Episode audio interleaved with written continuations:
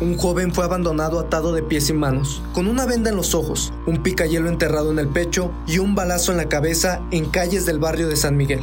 Aunque fue llevado a recibir atención médica, la víctima murió en la sala de emergencias. La identidad del joven fallecido se desconoce, solamente se informó que vestía camiseta roja, pantalón de mezclilla gris y tenis blancos. Fue minutos antes de las 3 de la tarde que varios hombres a bordo de un vehículo gris llegaron a la calle Pánuco, casi esquina con calle Centenario. Ahí uno de ellos bajó al joven, le colocó una cartulina con un mensaje del crimen organizado y lo clavó en su pecho con un picayelo. Antes de irse, le disparó en la cabeza. Vecinos fueron quienes reportaron escuchar detonaciones de arma de fuego al número de emergencias 911. Al acudir paramédicos de bomberos y ver las lesiones del joven, lo trasladaron a la clínica de la T21 del Seguro Social.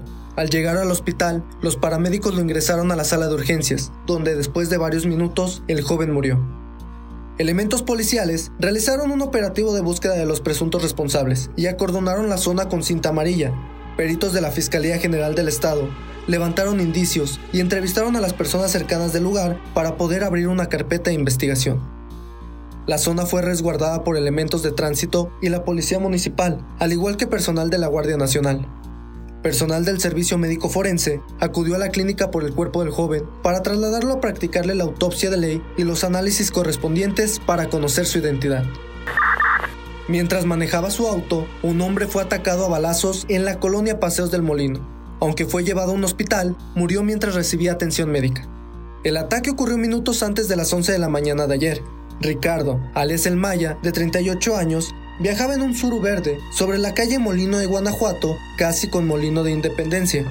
Al llegar a la esquina de estas dos calles, dos hombres armados que viajaban en una motocicleta azul le dispararon en repetidas ocasiones. Las balas rompieron los cristales e impactaron el pecho y costillas de Ricardo. Varios vecinos trataron de auxiliarlo, mientras otros llamaron al número de emergencias 911. Policías llegaron y al ver mucha gente alrededor del vehículo, pidieron una ambulancia y acordonaron la zona para evitar que las personas lo movieran mientras llegaba la ambulancia. Paramédicos de protección civil acudieron para atender al Maya, pero por la gravedad de sus lesiones decidieron trasladarlo a un hospital. Varias calles a la redonda permanecieron acordonadas, mientras que los elementos periciales levantaban los casquillos percutidos para esclarecer los hechos. Horas más tarde, personal del hospital reportó a autoridades que Ricardo ya había fallecido a causa de los impactos de bala. Personal del servicio médico forense acudió por el cuerpo al hospital y lo trasladó para realizarle la autopsia de ley para posteriormente entregarlo a sus familiares. Una pareja caminaba por calles de la colonia Peñitas cuando varios hombres armados en un vehículo blanco los interceptaron y atacaron a balazos. Los dos fueron reportados estables de salud, fue minutos antes de la una de la tarde de ayer, en la calle Elena, esquina con Rosaura, que los disparos alarmaron a los vecinos. Cuando ya no escucharon ruido alguno, salieron para observar qué había pasado, y al ver a María del Refugio y Luis Eduardo lesionados, dieron aviso al número de emergencias 911. Elementos policiales acudieron y cuando dieron con los heridos, pidieron una ambulancia por medio de su radio.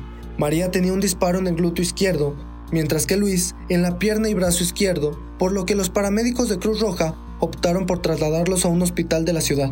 La zona se mantuvo resguardada por policías municipales para evitar que alguna persona pasara. Los elementos periciales levantaron los casquillos percutidos y realizaron entrevistas con la gente para abrir una carpeta de investigación. Aunque los oficiales colocaron un operativo de búsqueda de los sicarios, no informaron sobre la detención de alguna persona. Patrulla al Día, los sucesos más relevantes de Guanajuato. Suscríbete a nuestro canal Al Día TV. Y recuerda, comienza ahí en tu día y compra tu periódico al día.